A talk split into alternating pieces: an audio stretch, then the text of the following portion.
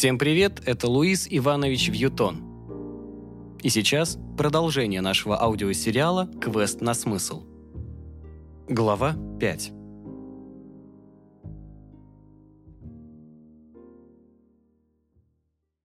«По-моему, на прошлой неделе нас было больше», — сказала Вика, включая компьютер. «Да, Гоши нет», — я оглядела отдел, и новенькая девочка не вышла. «Понедельник, что ты хочешь?» Гоша, скорее всего, заболел и лечится сейчас в ближайшей рюмочной. А вот новенькая быстро слилась. Вика посмотрела на меня. «Игорь не звонил?» «Он сейчас в Питере. К концу следующей недели обещал прилететь». «Слушай, мы же вчера не так поздно разошлись. Почему у тебя глаза такие красные?» Писала половину ночи. Про мадам? Про нее родимую. Что, не зря кино смотрели? Ой, не зря. Такой кайф получила, когда дописала, не передать. Выложила? Нет, вам с Миленой сначала хочу показать. И Сергею Сергеевичу. Раз все поучаствовали, то и одобрить тоже должны все. Я статью на флешку кинула, надо распечатать. Давай ближе к обеду, а то телепузик, походу, не в духе. Вон Миленку за опоздание отчитывает. Возвышаясь на пол головы над начальником, Милена изо всех сил старалась сохранить виноватый вид. Она стояла, смиренно опустив глаза в пол, кивала, признавая справедливость упреков, и даже иногда горестно вздыхала. Сцена выволочки закончилась для меня более чем неожиданно. Телепузик выругался, полез во внутренний карман своего пиджака, достал бумажник и выдал Милене 200 рублей. «Что?» – спросила она, когда подошла к своему рабочему месту. «У меня на обед не хватает. Заняла до зарплаты. Чего ржете?» «Ну ты...» – Вика давилась одновременно и смехом, и словами. «Аферистка. Прям Анна Делви. Вот ты кто!» «Я все жду, настанет ли тот день, когда ты не сможешь меня удивить. Я уже отсмеялась и теперь могла утирать слезы. Думаю, нет, не дождусь». «А ты живи долго!» Милена наклонилась и поцеловала меня в щеку. «Тогда точно дождешься. Потом они поцеловались с Викой, и мы медленно, но верно начали погружаться в трясину повседневной рутины. Обычно понедельник был спокойным днем. Заказчики тоже люди и, как правило, любят поспать, поэтому присылали заявки на товар, если не к обеду, то ближе к вечеру точно. Трэш начинался со вторника. Но отсутствие двух сотрудников несколько поменяло привычный ход вещей. На нас повесили два Гошиных висяка и часть дел новой девочки. Остальным тоже досталось. Естественно, никому это не понравилось, но завтра зарплата особо не повякаешь. Быстро пересчитают. Такое уже случалось. Сегодня я ждала обеда как никогда. Мне не терпелось показать девчонкам мои ночные труды. Я не смогла удержаться и задолго до обеда распечатала на принтере свою статью в двух экземплярах. Положив свой лоток для бумаг, я замаскировала свои листы кучей других документов. Господи, прям подпольщица какая-то. Механически выполняя свои обязанности, я часто смотрела на часы. Веселый азарт, посетивший меня вчера, за ночь не выветрился, и я была в ожидании чего-то важного. Мы заказали сельдь под шубой, щи и курицу с макаронами. Вредный официант даже не стал ничего записывать. «Курицы нет», — сказал он. «Возьмите котлеты». «Но я хочу курицу», — возмутилась Вика. «А я хочу жениться на Меган Фокс, но ее уже занял машин Ган Келли», — ответил официант. «А это-то тут при чем?» «Я тоже решил поделиться с вами своей необычной мечтой». «Хорошо», — усмехнулась Вика. «Пусть будут котлеты». «Ну что, Кать, показывай свою новеллу». «Держите». Я отдала Вике и Милене по экземпляру. Руки у меня тряслись. Только не ругайте сильно. Нам принесли селедку, хлеб и морс. Не обратив на это внимания, девчонки продолжали читать. Придвинув к себе тарелку с закуской, я стала есть. Потом стала есть хлеб. Мне надо было себя хоть чем-то занять. Ну почему вы так долго? Наверное, перемудрила сверх меры. Блин, не надо было так подробно про... Круть! Милена дочитала первое. Классная, охренительная круть. Кать, просто нет слов. Вика с уважением смотрела на меня. Не хочешь роман написать? Шутите? «Нет, что ты, все на своем месте, ярко, емко, ни слова лишнего. Я в шоке. Реально, как будто сама там побывала». «А в конце?» – подхватила Милена. «Это вообще нечто. Умница, молодец». «Не ругайте», – говорит меня. «За что ругать?» «Есть за что. Я съела весь хлеб». «Да черт с ним, с хлебом!» Вика пододвинула мне свою селедку под шубой. «Кушай, солнышко. Ты теперь просто обязана еще чего-нибудь такое же написать». «Хочешь, про Джобса напишем?» – спросила я, начиная есть вторую порцию. «И куда ты его определишь? В уход за бровями? Твой блок о косметике». «И то правда», – согласилась я. «Надо выбрать кого-то другого». «Когда выложишь?» «Вечером. Есть пара вопросов к Сергею Сергеевичу. Хочу, чтобы он тоже сначала прочитал». Я протянула руку за листами, которые держала Милена. «Фиг тебе!» Милена спрятала листы за спину. «Еще раз печатаешь». Принесли щи и котлеты. Котлеты оказались невкусными. «Сегодня с гостинцами не богато. Поиздержалась немного, и зарплата только завтра». Я протянула пакет с мандаринами Сергею Сергеевичу и стала снимать верхнюю одежду. «Здравствуйте. Как вы себя чувствуете?» «Оставьте, Екатерина. Неужели вы думаете, что я вам рад только из-за конфет?» «Нет», — я улыбнулась. «Мне просто так понравилось с вами чаевничать, что приходить с пустыми руками уже стыдно». «Ай!» — старик досадливо махнул рукой. «Если не с чем пить чай, то будем пить его с удовольствием. Не берите в голову». «Не буду». Мы прошли в комнату и уселись в кресло. «А я чувствую себя хорошо. Скоро неделя, как нога не болит». «Когда на пробежку?» «Еще не время. Знаете, чем я старше становлюсь, тем дольше заживают раны. Думаю, еще недельку полечусь, ну, на всякий случай». «А я статью закончила, вот принесла на ваш суд. Жду приговора». «Давайте, давайте». Интересно. Вы тогда читайте, я протянула ему листы, а я на кухню, чаем займусь. Поставив чайник на конфорку, я стала размышлять, почему мне так важно чужое мнение. В особенности мнение именно этого человека. Ведь стою сейчас, жду, руки опять начинают дрожать. Хочу, чтобы чайник как можно дольше не закипал, оттягивая, возможно, неутешительный вердикт. Вика с Миленой меня похвалили, похвалили честно, от души, но они любят меня. Я знаю, что наверняка это повлияло на их оценку. Сергей Сергеевич же, несмотря на любое ко мне отношение, скажет как есть. Он казался мне человеком, который не будет сглаживать углы только ради того, чтобы я сейчас, в данный момент, не расстроилась. Но сделает так, чтобы я не опростоволосилась со своими статьями в будущем. В нем было что-то такое, чего я никогда не замечала среди знакомых. Какая-то глубина, что ли, Старик не распылялся по мелочам. Он с первых слов показывал суть проблемы, первопричину. Блин, а если бы он тогда не упал? Сейчас бы я тыкалась с носом, как слепой котенок в коробке. Закипела вода. Я достала и протерла черный поднос и начала выставлять в нем чашки и заварочный чайник. Высыпала в блюдце пряники, поставила сахар, глубоко вздохнула и пошла с подносом в комнату. «Что скажете?» От моего волнения чашки звякали на подносе, и я поскорее поставила его на столик. «Не ожидал», — признался Сергей Сергеевич, — «не ожидал». «Ну, не томите».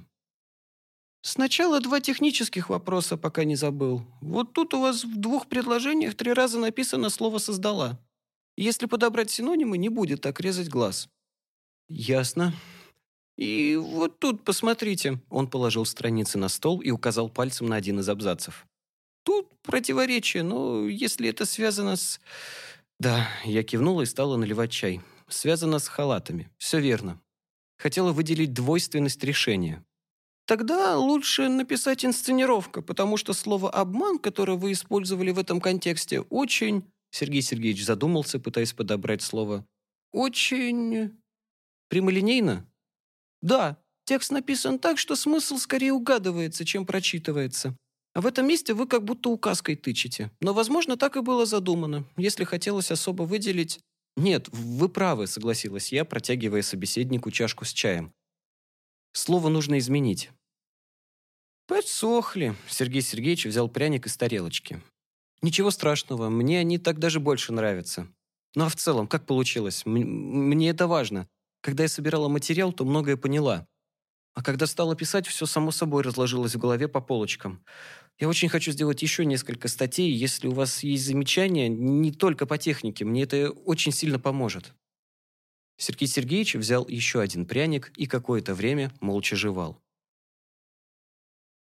Вы должны понимать, что вырос я совершенно в другую эпоху, и, надеюсь, не станете слишком близко к сердцу воспринимать мои слова.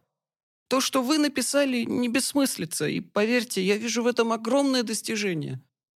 Почти все из того, что мне попадает в руки в последнее время, кроме формы подачи и содержания, не имеет больше ничего. Тут, он постучал пальцем по моей статье, Смысл есть. Но идея не выражена. И сейчас понятие идеи я не рассматриваю с точки зрения обывателя. Понимаете? Продолжайте. Можно довольно мастерски описать, что и как делать, но только идея покажет ради чего. Мы общаемся, и я уже успел вас немного узнать. Именно поэтому, как мне кажется, я могу угадать идею. Но в тексте она не выражена. Попробуйте сформулировать. Мне кажется, это будет сложно сделать. Я поднесла чашку к губам и сделала глоток. Возможно, я и пишу-то лишь для того, чтобы самой понять эту самую идею. «Вы сказали, что многое узнали, но не все, верно?» «Да», — согласилась я. «Как будто взошло солнце, осветило ямы и канавы вокруг. Но что там за горизонтом, мне до сих пор не видно». «Не хотите роман написать?» «Мне уже предлагали сегодня», — засмеялась я. «Может, как-нибудь потом». «Значит, вы считаете, что сейчас у меня не получилось?» «Нет, напротив, я и в самом деле не ожидал. Не обижайтесь, то, что вы принесли первый раз, очень отличается от этого». «Я не обижаюсь, правда». «У вас получилось создать живой образ Рубинштейн со всеми минусами и плюсами, с внутренними противоречиями. Читается на одном дыхании. Все очень динамично и последовательно. Хороший стиль, чувствуется атмосфера. Вы точно выделили и правильно поставили вопросы». Обожаю, когда меня хвалят. Давайте еще». «Еще?» – засмеялся старик. «Еще мне понравилось, как вы вставили в текст и простыми словами объяснили несколько химических реакций. Честное слово, сам себя ученым почувствовал. А послесловие? Вы знаете, что я его дважды перечитал. Оно впечатляет, интересное размышление». «Да ладно!» Теперь засмеялась уже я. «Нет, правда?» «Правда, правда. Много подтекста, символов. Прям-таки образец для подражания для всех ценителей постмодерна. Скажете тоже. Так что, отвечаю на вопрос, у вас получилось написать. Поздравляю. Спасибо. У меня как будто гора с плеч свалилась. Я обязательно подумаю над идеей в следующий раз. Меня прямо руки чешутся выложить это сегодня. Если напишите еще, обязательно приносите. Не на разбор. Мне действительно понравилось. Откуда вы так я немного замялась. Ну, я немного иначе строителей себе представляла. А вы много знаете и очень толково можете объяснить. Это все телевизор, улыбнулся Сергей Сергеевич. Телевизор? В вашем возрасте у меня его не было, и в этом было мое преимущество.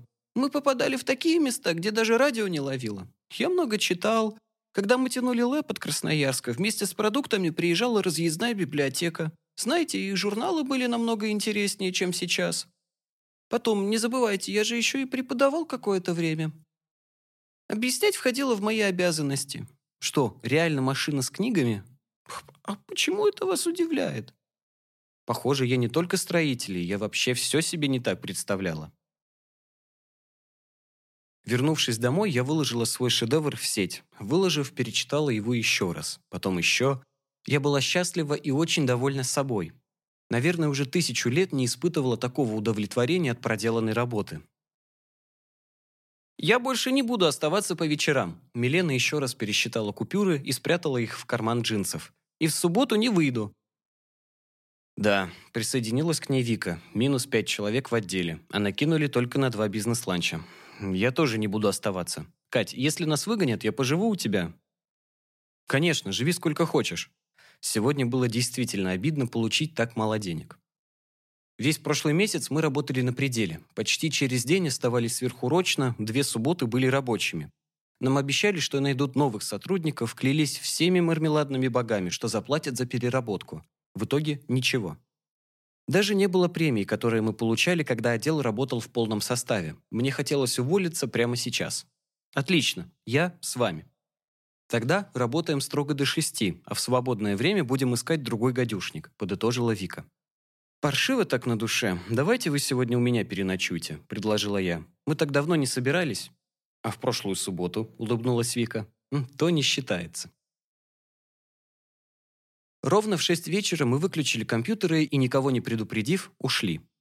В конце апреля солнце полностью закатывается ближе к восьми вечера, и сейчас на улице было для нас непривычно светло. Принятое решение саботировать работу подарило какое-то небольшое утешение, крохотную уверенность в то, что мы еще можем хоть что-то здесь выбирать сами. Поэтому мы решили не спускаться в метро, а доехать на автобусе.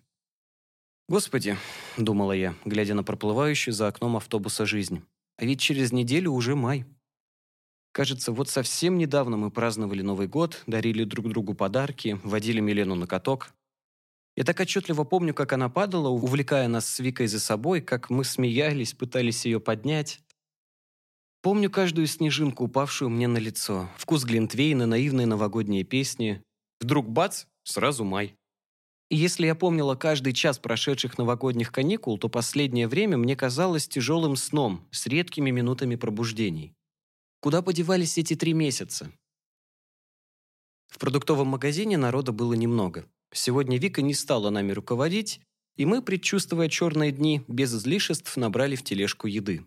Но под конец все-таки не удержались и разорились на две бутылки вина, груши и сыр. Зайдя в квартиру, мы направились на кухню. «Много комментов на статью?» – спросила Милена, орудуя штопором. Забыла совсем, я достала телефон и обомлела. «Что там?» «Почти сто». «Хвалят?» В основном хвалят. Я прокручивала страницу, бегло просматривая отзывы. Вот Дарье не понравилось. Кринж и кал – самые лестные из ее эпитетов. Прям не поленилась, хоть и с ошибками в каждом слове, но очень много букв напечатала. «Не написала, почему кал?» – спросила Вика. «Нет, просто облила этим самым калом, и все». «Тогда забей», – Милена подала мне бокал. «Тут останемся или в комнату пойдем?» «В комнату», – ответила я, продолжая читать комментарии. Девчонки, строго как придется, порезали груши и сыр, и, захватив вино, мы устроились на диване. Вика с Миленой тоже присоединились к изучению отзывов, а потом стали соревноваться, кто вежливее ответит Дарье на критику. Если честно, я не ожидала такого отклика на мою работу, и то, что подавляющее большинство комментов были крайне положительными, меня очень радовало. Я в ответ благодарила за теплые слова, обещала прислушаться к замечаниям, если они были по делу, и обещала написать еще. Улыбка не сходила с моего лица, и даже неприятности на работе не портили мое настроение. «О ком будешь писать в следующий раз?» – спросила Вика. «Не знаю, еще не выбрала», – ответила я. Мне казалось, это будет еще не скоро, поэтому не заморачивалась. «А тут голосование можно устроить?» Милена протянула мне тарелочку. «Пусть сами выберут». Действительно, зачем гадать?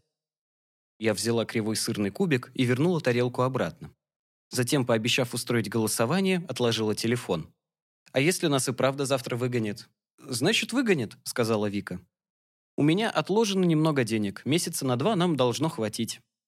«У меня тоже есть немного», — согласилась я. «Еще есть те, что на фотоаппарат откладывали. Протянем». «Может, завтра вообще не пойдем на работу?» — предложила Вика. Мы пока ехали, я все думала, даже если нам заплатят в следующем месяце, мне все равно будет противно работать на этих людей. Отдохнем пару недель, выспимся, и тогда начнем искать. Надо получить расчет, ты как? Я ничего не отложила, призналась Милена, поэтому хочу получить все, что осталось. Тогда завтра требуем расчет, резюмировала Вика. Придется отрабатывать. На следующий день мы написали заявление об уходе. Начальник отдела удивился, когда узнал, что мы уходим в никуда, и, не став уговаривать, принял заявление. На словах мы ему пообещали, что работать обязательно две недели будем честно, но в пределах рабочего дня. Снова решили ночевать у меня. Вечером, подведя итоги голосования, которое объявила с утра, я назвала победителя. Им с приличным отрывом оказался Пьерушка Карден. Наскоро поужинав йогуртами, мы начали искать материал для статьи. Несмотря на то, что это была уже среда, уставшими и подавленными мы себя не чувствовали. Работа спорилась. Имея прошлый опыт, Вика с Миленой уже не скидывали мне информацию без разбора, а изредка, переговариваясь, тщательно сортировали ее по событиям и датам. Информации оказалось много. С утра Вика заявила, что больше не будет просто так просыпаться в такую рань и поэтому теперь станет бегать со мной. Но для этого нужно съездить в ее медвежий угол и забрать спортивные вещи. Кое-какие шмотки девчонки хранили у меня на случай внезапных ночевок, но для пробежек они не подходили. Решили, раз все равно она переезжает, сегодня после работы перевезем все. Вещи Милены решили забрать в пятницу. Дальнейший сбор материала отложили до субботы. В субботу мы скромно отпраздновали новоселье, купили торт. День выдался солнечный и теплый. Мы гуляли почти до вечера, и, вернувшись, мы с Викой занялись своими блогами. Делали фотки, писали посты, а Милена в это время, как умело, жарила на ужин сырники. Поужинав, мы вернулись к статье. Милена предложила поискать картинки по теме, а Вика, открыв мой лэптоп, накидала график и стала классифицировать всю найденную нами информацию. Идея оказалась удачной. Глядя на график, мы быстро составили план. Блин, как же было легко и приятно с ними работать. Особенно над тем, что нам интересно. Начать писать решили завтра. Милена тоже решила бегать с нами, и в это утро мы столкнулись с проблемой. Она называлась «Один душ на троих». Когда раньше я приходила с пробежки, девчонки уже успевали освежиться и приготовить завтрак. Сегодня же мы столпились у двери моего так не кстати совмещенного санузла, глядя друг на друга с непониманием. Установили очередность. Первой мылась я. Потом шла на кухню, а пока Милена пела в душе, помогала Вике готовить завтрак. После завтрака ванная комната была уже в ее распоряжении. Милена решила, что ей нужно отдохнуть после бега и, оставив нас, завалилась на кровать. Писать вдвоем с Викой оказалось сложнее, чем я думала. В конце концов, разбив статью на отдельные блоки и разделив их между собой, мы создали крепкий каркас будущей статьи. Я оставалась писать, когда Вика подняла Милену с кровати, и они отправились за продуктами. Обед готовили тоже без меня. Писать я закончила ближе к девяти вечера. Все это далось мне намного тяжелее, чем в первый раз. Отдав лэптоп девчонкам, я долго умывалась прохладной водой, пытаясь хоть немного дать облегчение глазам. В принципе, это было неудивительно. Первую статью я писала чуть ли не месяц. Каждый день обдумывая детали, в конце концов я просто выплеснула за один раз все накопившиеся эмоции, переживания и мысли. Сегодня в мыслях недостатка не было, но вот дефицит переживаний и эмоций пришлось заменять воображением. Я не была уверена, что получилось так же хорошо, как в прошлый раз. Надо будет перечитать в понедельник на свежую голову и показать Сергею Сергеевичу. Он обещал прочесть без разбора, но я чувствовала, что без его советов мне не обойтись. Вика с Миленой позвали ужинать. В понедельник мы бегали вчетвером. Я представила Сергею Сергеевичу подруг и, похваставшись свежей статьей, получила приглашение на чай. Вика с Миленой тоже были приглашены. После работы, набравши в магазине чая, вина и кондитерки, мы завалили к нему всей толпой. Я настояла на рецензии. Как и ожидалось, старик раскритиковал нашу статью, указал на промахи и посоветовал вернуться к ней дня через 2-3. Сначала, так сказать, навести порядок в голове, а потом переделать. Я пообещала зайти в четверг. Но, несмотря на неприятный отзыв, посиделки наши прошли очень душевно. Мои девочки очень быстро поменяли официальный тон на уважительно-дружеский, а с Миленой Сергей Сергеевич и вовсе перешел на «ты», иногда называя дочкой. Под конец долго и тепло прощались, а девочки дали слово заглядывать. Как и обещала, поправив статью, я зашла в четверг. Разговор был долгий и тяжелый, мы разбирали почти каждую часть, внося новые правки и изменения. Сергей Сергеевич, раскрыв мою первую работу, показал на примерах, где и как я отошла от своих собственных стандартов. Ближе к полуночи мы закончили. Я видела, что старик устал. «Вас, Екатерина, наверное, что-то тревожит?» — спросил он. «Не то чтобы тревожит», — ответила я устало. «Мы с работы увольняемся, смешанные чувства». «Нашли что-то получше?» «Нет, просто много обид накопилось». «Обида — не лучший советчик». «Знаю, но сил уже почти нет, как и ответы, ради чего все это терпеть». «Ну, и правильно сделали. Отдохните», — посоветовал Сергей Сергеевич. Если что, обращайтесь. Чем смогу, помогу. Обязательно». Я поблагодарила его и вернулась домой. Вика и Милена уже спали. В микроволновке я нашла тарелку с ужином. Девчонки оставили мне запеканку с кабачком и сыром. В пятницу, ближе к концу рабочего дня, нас троих вызвали к главному. Наверное, дела у конторы были совсем не очень, ведь главный пообещал накинуть треть к зарплате и вернуться к выплатам премий. Просил принять к сведению, что почти всегда смотрел сквозь пальцы на все наши косяки. Потребовал дать ответ сегодня, согласны мы остаться или нет. Мы напомнили, что доплаты нам обещают уже три месяца, а косяки у нас вылезают вследствие чрезмерной нагрузки и постоянных переработок. Неприятный разговор затягивался. Тогда мудрая Вика сказала, что наше решение напрямую будет связано с тем, как нас рассчитают во вторник. потому что верить на слово мы уже не можем. Главный перенес разговор на вторник и отпустил домой. «Что?» – спросила я. «Реально будем думать? Ведь погонит нас, как только народ наберет». «Нет, конечно, чего тут думать?»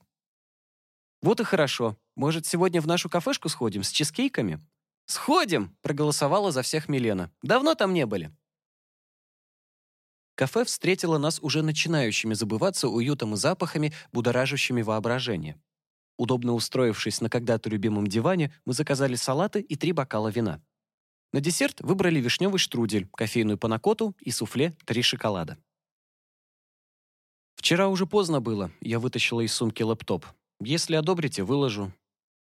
«Во сколько ты вернулась?» — спросила Милена, подвигаясь ближе к Вике, чтобы тоже видеть экран. Наверное, в половине первого мы долго сидели. Официантка принесла наш заказ. Девчонки взяли бокалы и, не переставая читать, пригубили вино. Я же ковыряла вилкой свой греческий салат с брынзой. Мне он тут всегда нравился. Вроде бы такой же, как и везде, но вот заправка тут явно не просто оливковое масло. «Слушай», — первая опять дочитала Милена. «Они зря сидели. Хорошо получилось». «Хорошо — это мало». «Дорогая моя, ты слишком к себе строга». Вика протерла вилку салфеткой и пододвинула ближе свой салат. «Почему мало?» «Посмотри». Я открыла в телефоне свой блог. У меня никогда столько комментов и лайков не было. А сколько репостов, видишь? Меньше, чем за неделю, плюс 10 тысяч подписчиков. Если бы я не знала про статью, сама бы подумала, что накрутка. Новая публикация просто обязана быть не хуже. «Да», — согласилась Вика, — «ты задрала планку выше некуда. Надо удерживать свои же стандарты, но с чего ты взяла, что эта статья хуже?» «Я, наверное, немного не такой реакции от вас ждала», — стала оправдываться я. «Катя!» — Милена пододвинулась и обняла меня за плечи. «Когда мы читали первую, тогда за обедом, мы действительно охренели. Сейчас мы знаем, на что ты способна, и, конечно, будем реагировать по-другому.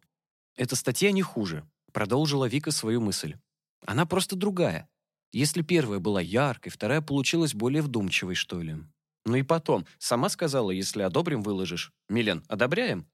«Выкладывай», — подняла та свой бокал. «За сто-пятьсот новых подписчиков. «Уговорили». Я дотронулась своим бокалом о края бокалов подруг. За подписчиков. «Девушка», — Вика подозвала официантку, «принесите моей подруге еще вина». В понедельник в отделе появились две новые девочки. Одну из них телепузик хотел всучить нам для обучения, но мы отказались. Гоша с прошлой недели так и не вышел, может, и правда заболел. Появление в отделе двух сотрудниц немного меня успокоило. Несмотря на всю неприязнь к этому месту, я чувствовала за собой вину. Не могу объяснить, почему. Может, потому что увольняюсь в самое трудное для конторы время. Не знаю.